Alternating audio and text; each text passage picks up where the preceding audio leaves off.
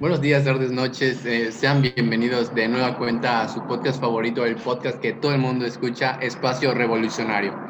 Eh, el día de hoy les traigo un tema un poco interesante, más que nada eh, por lo, lo, que se va a tocar en él. El, el, día de hoy, primero quiero presentar a mis invitados que son muy especiales para mí.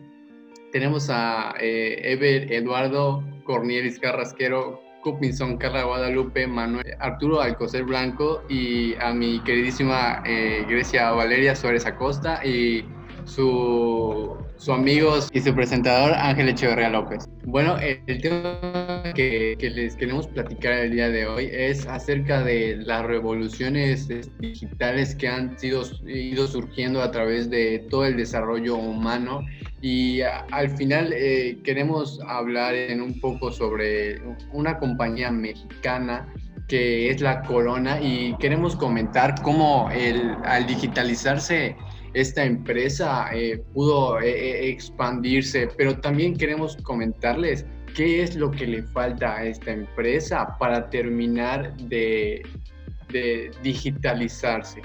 Bueno, ya sin nada más que agregar, me gustaría empezar con, con las revoluciones, eh, con estas revoluciones que eh, desde hace muchísimos años atrás marcaron el inicio de la tecnología, el inicio de todo lo que hoy en día nos ayuda a, hacer nuestras actividades cotidianas. Bueno, primero quisiera que alguno de ustedes me, me pudiera contar qué, qué, fue lo que sucedió, en qué se basó, qué pasó eh, en la primera revolución industrial.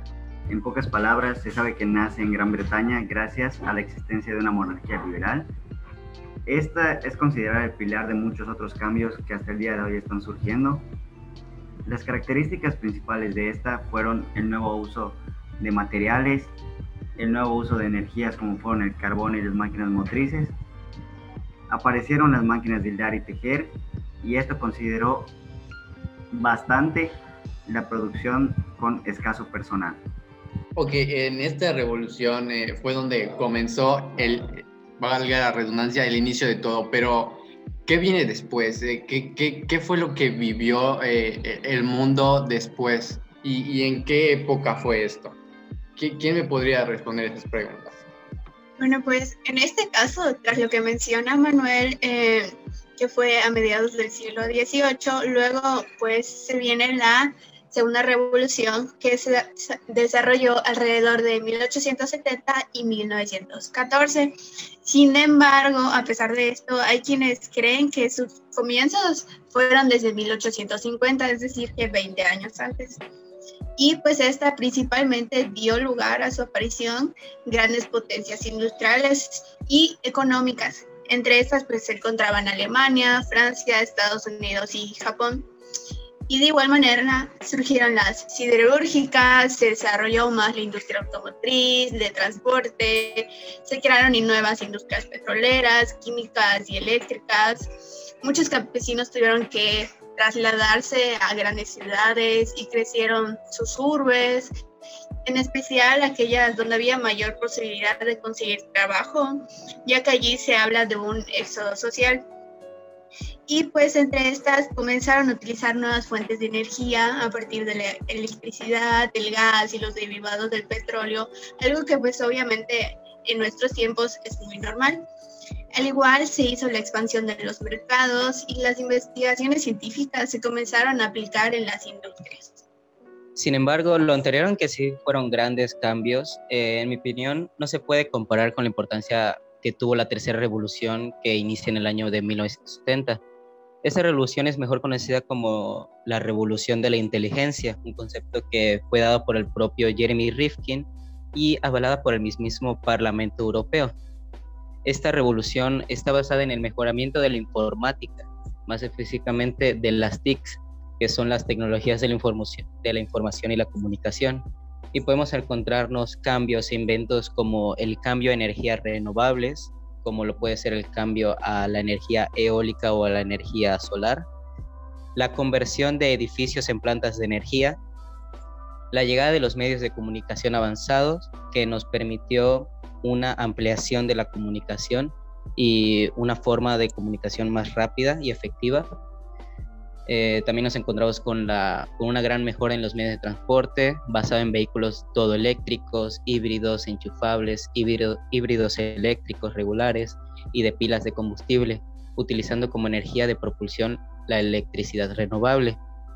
Y por último, eh, gracias a la invención del Internet, fue posible la globalización, una de las principales características de esta gran revolución.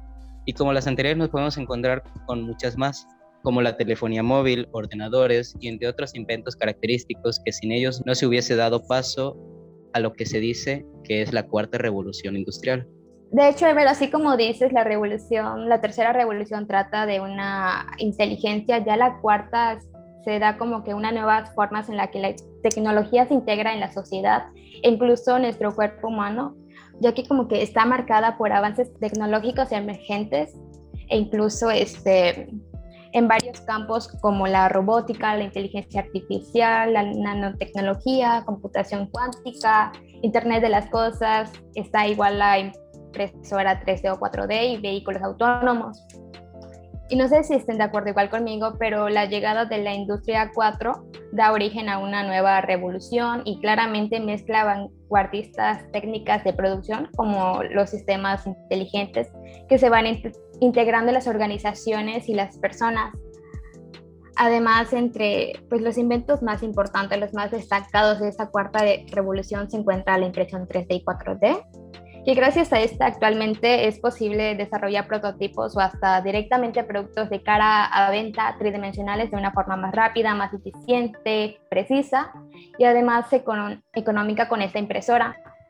Y esta tecnología he escuchado que la mayoría de veces se usa más en sectores como diseño, arquitectura, ingeniería, entre otros. Y de igual manera, en esta revolución, eh, llegó, eh, como dices, aparte de todo lo que tú dices, llegó la inteligencia artificial, que esta tiene como propósito crear máquinas que puedan eh, presentar las mismas capacidades que el ser humano. Y esta es una tecnología que nos resulta muy, muy, muy extraña, muy, que nos parece algo muy lejano y quizás para nosotros aún es algo misterioso. Eh, pero hoy en día se está trabajando con toda esta eh, inteligencia ya desde hace varios años.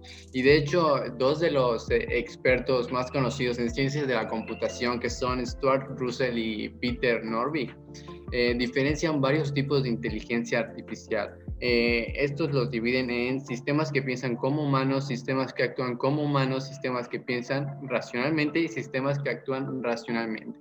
Eh, la inteligencia artificial está presente en la detección facial de los móviles, en los sistemas de asistentes virtuales de voz, como por ejemplo Siri de Apple, Alexa de Amazon o Cortana de Microsoft. Eh, fíjate que muy relacionado con lo que estás diciendo la inteligencia artificial, nos podemos encontrar con otro, otro invento muy importante de la industria 4.0, que sería la robótica, que esta pues sería la aplicación de la tecnología digital eh, para la realización de tareas manuales que, que resultan ser repetitivas para nosotros, como puede ser, por ejemplo, el ensamblaje de carros, de cultivos agrícolas, incluso el ensamblaje de ciertos alimentos. Y, y, es por eso que varios reportes mencionan que cada vez más se usan los robots en las compañías e industrias de todo tipo, ya sean esas alimenticias, eh, industrias automotrices, industrias agrícolas. Eh, entre otros múltiples y tipos de industrias más que están empezando cada vez eh, a utilizar más la robótica para facilitar las tareas. Así es. Y si nos seguimos adentrando en esos temas, llegamos a lo que es el Internet y cómo ha revolucionado el mundo.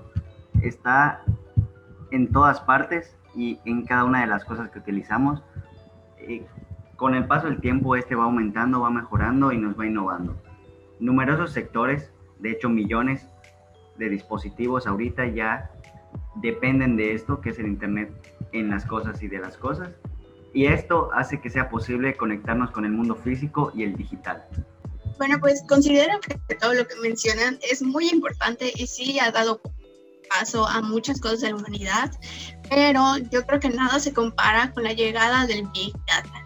Que pues, ¿para qué es esto? Bueno, pues con esta tecnología podemos convertir la información en datos, lo cual es muchísimo más fácil, ya que permite la gestión e interpretación de datos masivos con fines empresariales, especialmente en la creación de estrategias comerciales o de tomar decisiones. Ok, eh, ya me quedó muy claro y creo que a todas las personas que nos escuchan, eh, qué, fue lo que sucedió en las diferentes revoluciones. Pero ahora pasando al siguiente tema, quisiera tocar eh, algunas de las empresas exitosas, y vaya que muy exitosas, que son de distintos países, que, se han logrado expandir gracias a la transformación del sector industrial y de servicios. Bueno, yo, yo quiero comenzar con una de la que me acuerdo, que es Snyder Electric, que es una compañía europea que se especializa en el manejo de energía y que opera en más de 100 países. Y este, de hecho, es un ejemplo de una reconversión de una empresa de servicios, eh, que gracias al empleo del Internet de las Cosas, el análisis de, de, datos y un programa de innovación abierta y una metodología eh, estructurada de innovación han reducido el time to market de 3 a, a solo 9 meses.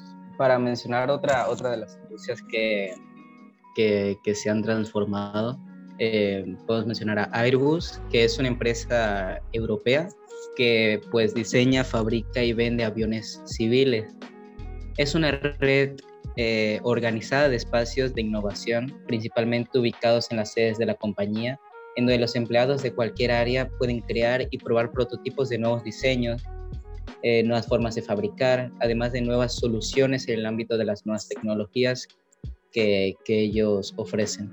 Bueno, pues también yo creo que una de las empresas, por mencionar otra, que ha hecho que evolucione demasiado la inteligencia artificial es Siemens.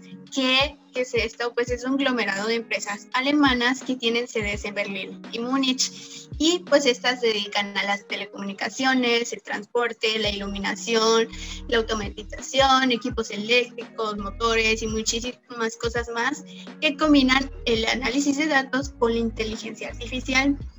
Y bien, como dato interesante, en 1995 la planta gestionaba alrededor de 5.000 procesos de datos al día y actualmente son más de 50 millones, la mayoría procedentes de comunicaciones máquina a máquina.